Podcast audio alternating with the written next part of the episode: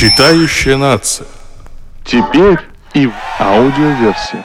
Две книги совершенно разных современных авторов, в которых ограбление банка стало следствием фатальных семейных проблем и тяжелых обременительных отношений между самыми близкими друг к другу людьми.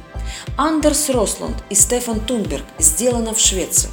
Семья, в которой изначально отношения построены на страхе и агрессии, обречена на события, которые могут кардинально поменять жизнь, и в основном в противоположную от тихого семейного счастья сторону. Проблема домашнего насилия, даже если она решена впоследствии тем или иным способом, остается с человеком навсегда. Благополучная Швеция середины 90-х, спокойствие и безопасность законопослушных шведов нарушает череда дерзких ограблений.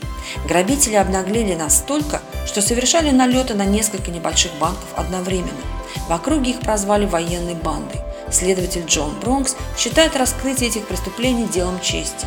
Бронкс по записям с видеонаблюдения определил, что это не просто банда, это семья, точнее братья, хладнокровные и жестокие. Целый год полиция не могла выйти на их след, но рано или поздно нервы сдают у всех. Авторитет старшего брата стал давать сбои, произошел раскол, который в конечном итоге привел к драматичной развязке. Одна немаловажная деталь. В основу романа легли реальные события реальных людей. Читающая нация.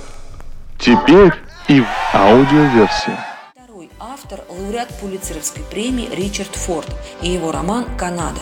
Кочующая по Америке странная семья, отец, мать и двое детей ничем не привлекают к себе внимания. Постоянные переезды не позволяют заводить друзей, знакомых и вести традиционный образ жизни.